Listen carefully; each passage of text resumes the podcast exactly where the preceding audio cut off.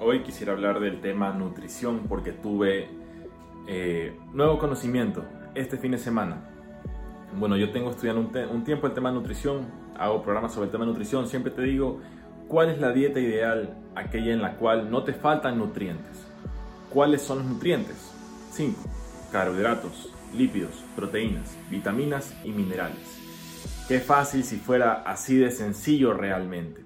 ¿Cuál es la dieta mediante la cual tú puedes obtener todos estos nutrientes? Eso ya sería algo que deberías acudir al nutricionista para que individualmente te evalúe. Ahora, en internet o en charlas, en capacitaciones se dan conceptos generales que le puede servir a la mayoría de las personas, pero ya para una dieta individualizada, como te digo, el tema sería mejor con un nutricionista. Dentro de las opciones que tenemos hoy en día, hay muchas dietas, dieta dieta, dieta keto, dieta vegana, eh, hay muchas variedades. ¿Cuál será la adecuada? ¿Cuál será para tu cuerpo? Normalmente cuando uno es niño, es adolescente, tú puedes comer lo que tú quieras, no te va a pasar nada, no te va a doler la barriga por lo general, no vas a tener ningún problema. A medida que vas avanzando en edad, cada vez tienes que darte cuenta, ve, esta comida que antes yo podía comer, de repente hoy ya me genera uno u otro malestar. Entonces el tema es darte cuenta. Entonces por estos motivos eh, decimos, bueno, voy a cambiar estas cosas, voy a tener un estilo de vida más saludable. Entonces te pones a buscar en internet diferentes dietas. Eh, yo creo que hoy en día la primera parada que tú haces es en el vegetarianismo. Luego te puedes ir al veganismo y cada vez a niveles más extremos. Ese sería, digamos, un extremo, el veganismo fuerte.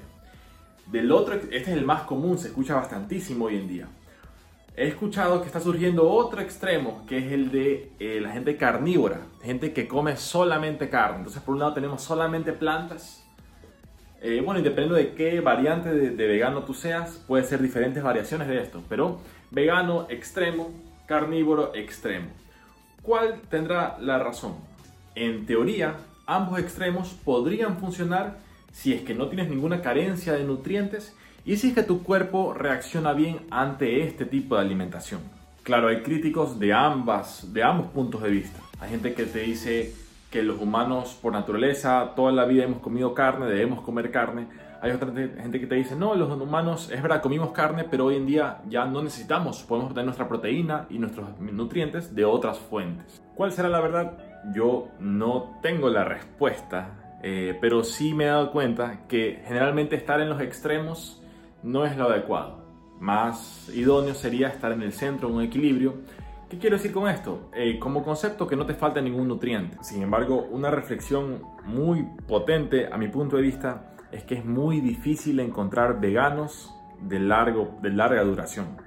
Por lo general las personas intentan unos meses, unos años, pero eventualmente ellos comentan que hay deficiencia de nutrientes. Las tratan de cubrir con suplementos, eh, ahí hay mucho debate sobre si se puede o no se puede.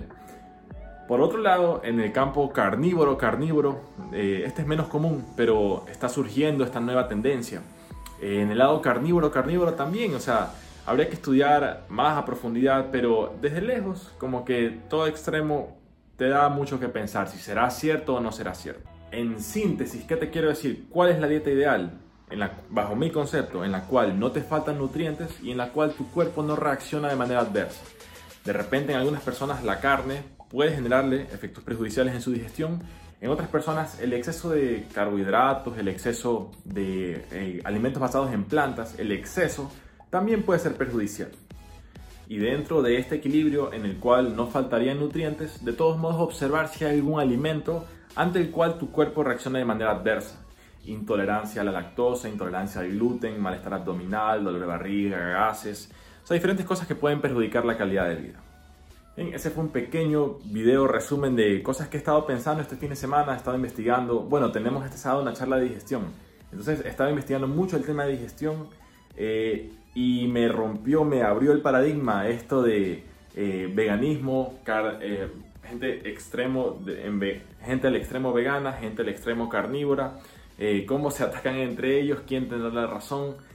tratar de darles mi punto de vista es lo que he intentado durante este video. Bien, si te ha gustado, pon like. si te ha servido, compártelo para que más personas puedan verlo y nos vemos muy pronto. Muchas gracias.